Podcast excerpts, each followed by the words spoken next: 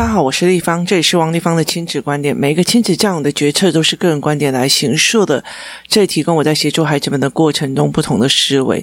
王立芳的亲子观点在许多收听平台都可以听得到。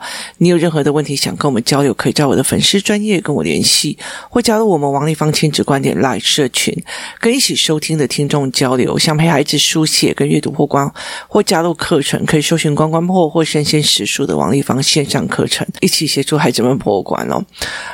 那我们接下来讲一个案例哦，呃，在以前的人的心态里面哦。就是我们上一代或比较老一辈哦，甚至在更老的几辈的女人的心态是所谓的三从四德的概念，所谓的在家从父哦，然后出嫁从夫，然后呢生了小孩就从子哦。所以其实他们大部分的东西都在取悦这所谓的三个男人，就是你不要惹爸爸生气哦，你不可以惹爸爸生气，那爸爸很怎样怎样怎样，你不要惹生生气哦。那爸爸现在很辛苦，你不要惹他生气，爸爸怎么样？怎么样？你不要惹他生气。那呃，接下来就会有有阿公，就会更是阿公哦。那接下来就是呃小的哦。可是弟弟要怎样？可是我儿子要怎样？可是我儿子要怎样？可是我儿子要怎样哦？那。其实我从以前到现在哦，我就会觉得说，在以前的传统的家庭里面，我觉得我们这一辈再上去几辈哦，他们的状况都是一样哦。今天呃，像我们这一代就会觉得早上就会问：“哎呀，我小孩我准备什么？”他们都不吃哦。我们现在已经很难得去讲：“哎呀，我准备什么？”我们老公都不吃哦，你会被人家白眼哦。那现在反而会变成：“哦，我的儿子，我准备什么他都不吃。”我准备什么小孩都不吃哦。那现在其实，反正如果是父亲这个角色，他还要要求你就是要几点起来煮早餐，你就中午要几点几点怎样，你下午就是要怎样怎样，有的没有的吼。我最开始可以忍短暂，其实很难忍一长期哦。那后来其实还可以再忍长期的一个原因，是因为我们有下一代，就是还有另外一个爱红胎。好生啊，你知道，就儿子要在所谓的我们要在服侍他这样子哦。那其实我觉得这件事情，呃，我以前会觉得是以前的人所造成的一个观念跟思维模式哦。那其实像以前像，像呃，我常会讲说，我阿嬷也是会认为说，呃，不管怎么样。我虽然最常帮他做事，我也对他做最多的事情，然后我协助他最完，可他最疼的还是那个所谓的孙子哦，他也是呃，就是有男性思维那种的，他就会再去捧的啊啊我啊，那弟弟怎样哦，弟弟什么有的没有的哦，那所以他们其实大部分的人都在捧着那个所谓的男性的思维哦，那导致的。嗯，其实我觉得后来非非常有趣的一件事情，都是很多的男生哦，出去一次就是那种爱让给捧了，你知道吗？就是全世界就要捧着他的那样子的概念哦，除非被老婆颠过，就是整个训练重训练过，要不然他们的一副那种啊，这个我妈做的比较好吃，那你回去找你妈，好，那呃这个哦，呃我妈都会做什么给我吃，那你回去找你妈。好，其实就是老婆颠过，你挺有意思嘛。然后，例如说，呃，其实我常会在讲说，台湾的房价哦，是所有的问题来源哦。那为什么呢？以台北市来讲哦，你要买一个房子真的是太难了，所以大部分的婆媳会跟婆婆住在一起哦。我觉得那个真的是一种折磨，你知道，不管婆婆人多好，她都是一种折磨。为什么？因为婆婆会让人感觉是，就是你永远都不。不会，呃，应该是这样子讲，儿子回来还是儿子，他并不一定是你丈夫，他是儿子，他是回来，啊，你比较笨嘛，啊，你比较谁嘛，你比较臭。他只有别人去捧着他，他永远他回来的时候是儿子哦。所以其实我常会讲说，如果房价比较便宜一点，每个人都可以自己去组自己的小家庭，你就是已经是一家之主了。你要修电灯，你要修干嘛？你要跟孩子们相处，你要做很多事情，而不是全部都是老妈子帮你做好哦。那。这个东西其实我觉得非常有趣的一点是呈现在所谓的亲子的关系里面。其实有些的父亲，有些、有些、有些哦，他们出去玩，他明明这一次是所有家庭是亲子旅游，呃，你不是说我今天是什么呃联电呐，然后台积电的。员工旅游，你就是要去跟人家员工要去 social，就是你要去跟人家 social。那今天我是我朋友出去旅行，那我朋友 social，可是你带小孩去了，你就是一个爸爸，你的角色里面就是一个爸爸。可是很多人就是一副那种哈叫 J 哦，就是你了解那意思吗？就是哈吃这个哦，阿贝塞哦，我不要。好，就是你了解吗？就是很多的时候，我常常会在笑说，像孩子的爸爸啊，那我就会跟他讲说，他走到全世界，他要吃的东西就只有一样：肉巴崩、空巴崩。好。那就是一个非常传统的，那他妈吃不到他就生气哦。所以那时候我去意大利的时候哦，我就觉得说你疯了，你就是你要在我意大利的时候买什么东西给你，你不好意思没有，你就是给我吃。好，那很好笑的一点就是，那很早期的时候，我们到佛罗伦斯外面，他用很丑的中文写卤牛肚，他真的那几天就吃卤牛肚，一直吃，一直吃，一直到吃到他觉得他想吐哦，就是。他的食物或怎么样，他没有满足了他要的，他就会觉得说：“你怎么可以让我不开心哦？”所以，其实我觉得有时候在做亲子教养的时候，有时候我们一起约出去哦，那你就会觉得很麻烦的。就是有些爸爸只是一个塞云在旁边，你知道吗？他就是一个死不甘愿、死不情愿的那个脸，然后在旁边，然后要不然就是一直在出 trouble，我冇的。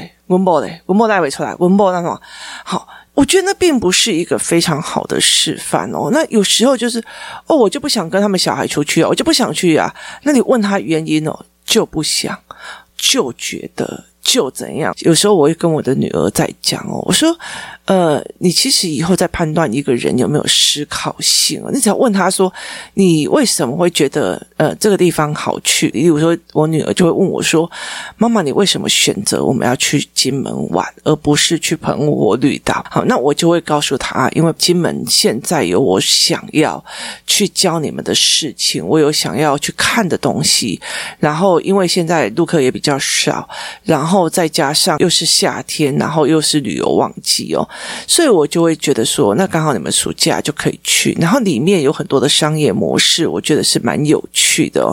就是因为地理环境的问题，所以它会非常的有趣。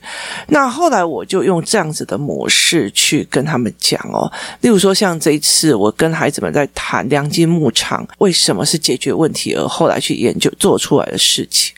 那我就问他说：“哦，他为什么酒糟会？”跑到厦门是很远还是很近？他说：“哦，很近。为什么？因为他们去过。那这整个过程其实是非常有趣的一件事情哦。他们是去过，所以可以去聊。可是有些人就会觉得：哦，我就想去啊！哦，我听说很好玩啊！我就想要啊！我就想要，我就觉得，我就觉得那边不好玩，我就觉得那也没什么了不起的，我就觉得泰国就是很热啊！我就觉得。”我就怎样怎样怎样怎样好，所以其实，在很多的过程里面，你怎么去思维一件事情是非常重要的。所以我常常会跟我的女儿或者是我儿子来讲，如果你就给我回答就觉着，我就觉得说，这个东西你是用感官在思考，它并不是用思维模式在思考哦。那例如说，有些人就说，你可以跟小孩一起去骑脚踏车，为什么就不可以让小孩陪小孩跟他的朋友们一起去骑脚踏车啊？我。我就不想啊！我说你到底为什么就不想啊？我就不想啊！哈，就觉得就不想，就代表是他根本也没有思考到他的选择，就只是觉得。哦，kimochi 不一样，你知道？可是对我来讲，我会觉得说，哦，我喜欢在大热天去陪小孩运动嘛，我喜欢在，我都不愿意哦。可是我去做的一件原因是，这件事情对我孩子好，我孩子需要跟人的聊天，跟人的社交，他需要跟人多接触，他需要跟人有冲突，他需要跟人家有怎么样，他需要去看人的多样貌。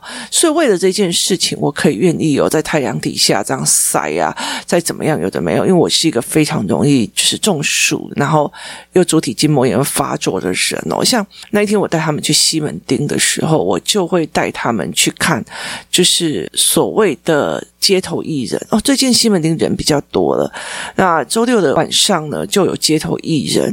那街头艺人他们就坐在那边看，看一看以后，我就会请他们付钱哦。那我觉得在我的观念里面，呃，得到别人的知识或别人的努力的成果，应该要付给别人一笔。费用哦，所以我那时候就有呃叫他们去付钱，可是我把这些东西都拍下来。我拍了老天路，我拍了很多东西，然后我让他们去思维哦，哪些东西是商品化的，哪些东西就是这个东西卖的是什么？例如衣服卖的商品是衣服，那这个呃表演者卖的是他的演出，可是衣服它可以大量复制，它可以就是我老板在呃沙滩上享受，然后但是我还是有钱进来，因为我的员工会去帮我弄。想太多，我跟你讲，当老板非常多的问题哦，所以在这整个过程里面，你会会去怎么思维？同样一件事情是非常非常重要的。呃，我就会跟他讲说啊，那你怎么思维的？那怎么去看商品是怎么样被复制的，或者是从事什么商品行为？那如果这个演出者除了在街头摆艺人之外，他还有没有什么东西可以把这件事情商品化？我就会让这件事情去让孩子们去思维哦。所以为了要让孩子去做这件事情，你叫我在那边走来走去，然后看每一样的商品，这个商品它是挑中了你什么，让你想买？这个商品是挑中了你什么概念，让你想买哦？所以其实就是非常有趣哦。那为了要让孩子去做这件事情，我会中暑的人，我会脚痛的人哦，那我还是带着孩子一起去做这一块的事情。那很多的是目的，我的目的是在于我想要陪孩子去呃做这个教案，去做这个思维模式，所以我就带着他们去做。那。我感觉跟我不想，我当然不想啊！我腰好痛，我脚好痛，我出去都是在花钱，我当然不想。可是我为什么去做？因为他其实后面有更深层的意思。那如果这一个人常常说啊，我就是不想啊，我就是不愿意啊，我就是怎样啊？我常常会跟我的小孩讲说，如果你遇到这种人，就是闪他远一点。所有的事情都依照他的 kimochi 在决定，是一件非常非常辛苦的一件事情。不能 kimochi 背诵，你太慢了，让我 kimochi 背诵。你今天呃，我醒来的时候，你还在这边玩，让我 kimochi 背诵。你今天怎样怎样怎样，你还在做好，让我 kimochi 背诵的事情，我我都可以发表。好，那就是。都很难取悦，所以他非常的难取悦哦。所以我常常在讲说，像这一次去金门的时候，我就会在讲说，哦，没有一个人需要人家去取悦他，是一件非常爽的事情。大家出来玩嘛，就是你大家出来玩，然后如果有人带，呃，例如说电动玩具出来，那我就觉得立马帮帮忙。我们好不容易把小孩从电视机前面，然后荧幕前面拉过来了，好，那你把它拿来玩电动。那你拜托好不好？回到家，你把电动收起来，拼命的叫你的小孩读书。可是别人就我想要玩那个，谁家都有那个怎样有的没有啊？没有砍头把狼戏掉哈。所以其实，在很多的过程里面，然后也不会有那么哦，人家他就是要喝酒，他就是要怎样，他就要干嘛？好，就是呃。取悦人跟被取悦，一直在示范着我的父母或者是我的阿公阿妈，一直在取悦着谁，一直在取悦着。我在我在学那个取悦，我就觉得好像应该要取悦这个，好像应该要取悦那个。可事实上并不是的，大家是要好相处的。我们常常在讲说，其实台湾常常会觉得说，哦，因为爱情，因为怎样说我们要礼让，我们要沟通，我们要怎样？其实我后来真的觉得说，对我来讲。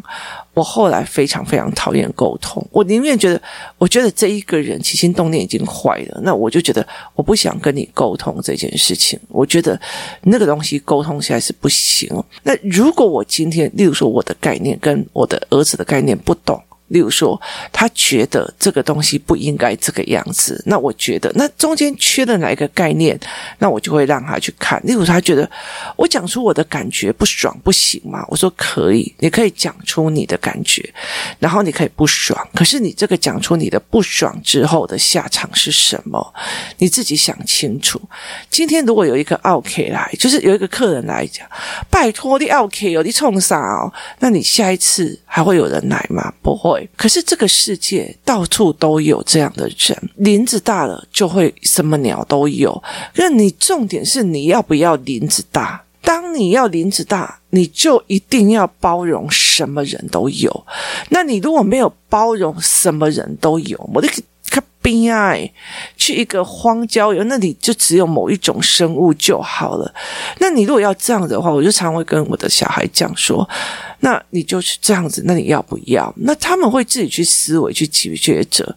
可是我觉得，如果两个人脉络不在同一个地方，你真的要一直沟通，真的很难。那我觉得没有必要去花我的时间去做那样。所以，其实在这整个过程里面，我们怎么去思维的，我们怎么去做的，它其实是非常有道理的。那我觉得我不需要去捧着你。如果有一些人就是情绪要被捧着，不好意思，我也没有空再捧着他的情绪哦。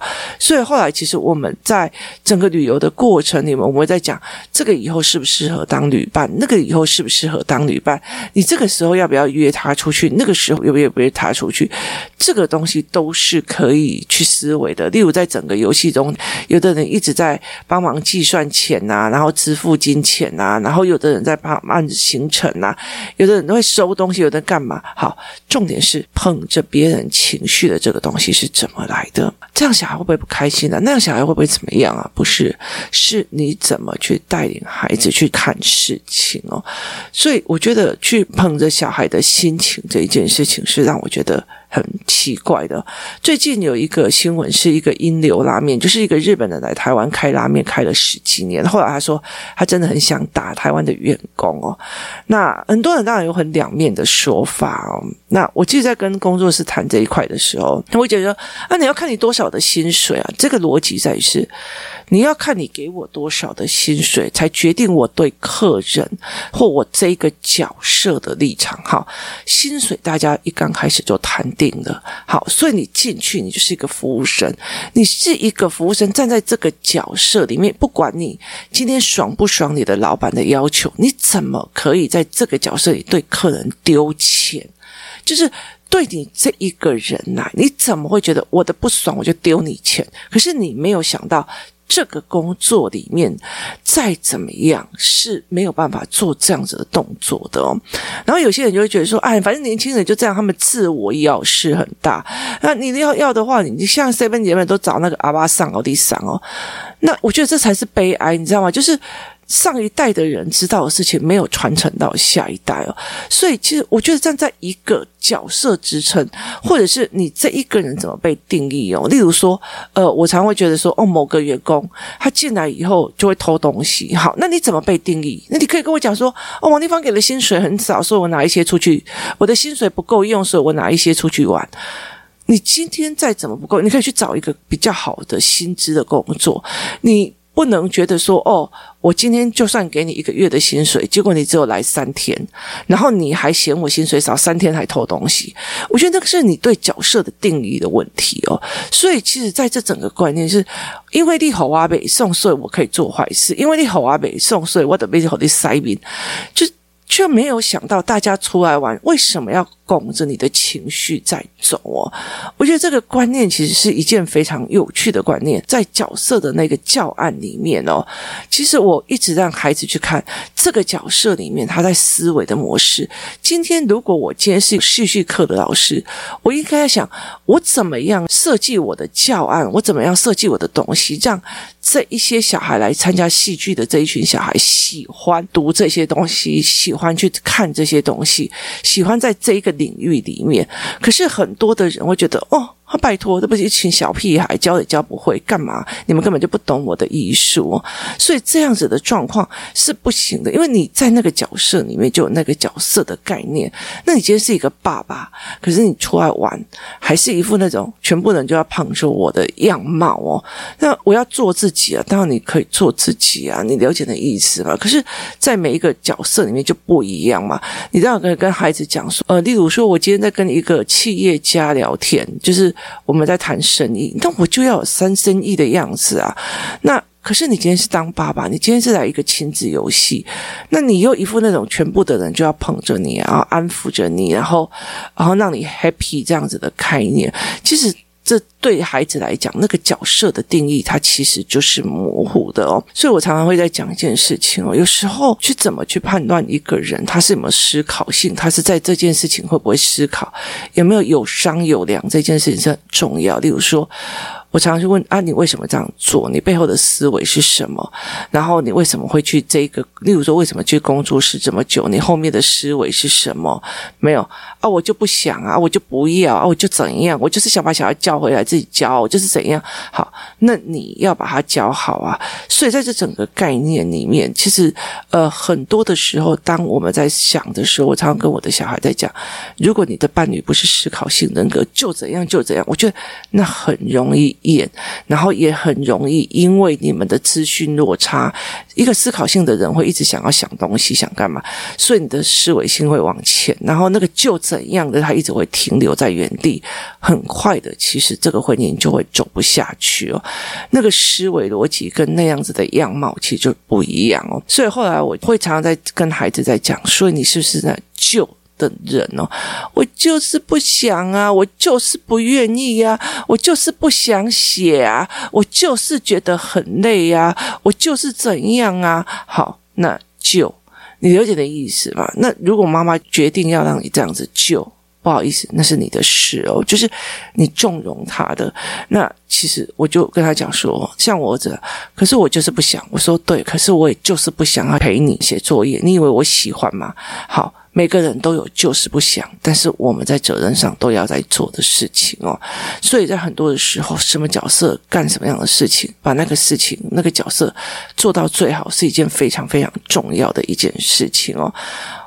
在那个角色里面做到我要的最好，是一件非常重要的事情。像角色的概念，你去要求一个老师对你的孩子温文儒雅，但是你的孩子在你的打骂之下变成一个非常叛逆的小孩。可是你你要你的孩子的老师温文儒雅，但是你对待你的孩子没有温文儒雅，或者是你纵容他很多的事情，却要别人包容，这整件事是角色上又有错乱。所以其实，在整个概念里面，我常常会来讲说，台湾的三。三从事的所谓在去捧那些所谓的丈夫啊或小孩的过程里面，他会成为一种情绪上的捧，而不是一种知识上跟所谓思维上的支持哦。就是我觉得你很累了，那我帮忙你做一些事情，可是你一起回来就是给我茶，怎么没有给我茶？没有这个行给 sell，你听有意思吗？就是我体谅你，这个是体谅，然后我去帮你跟。一副那种我是要来捧着你的那个态度，其实是两回事哦。所以在这整个过程里面，怎么让孩子去思维？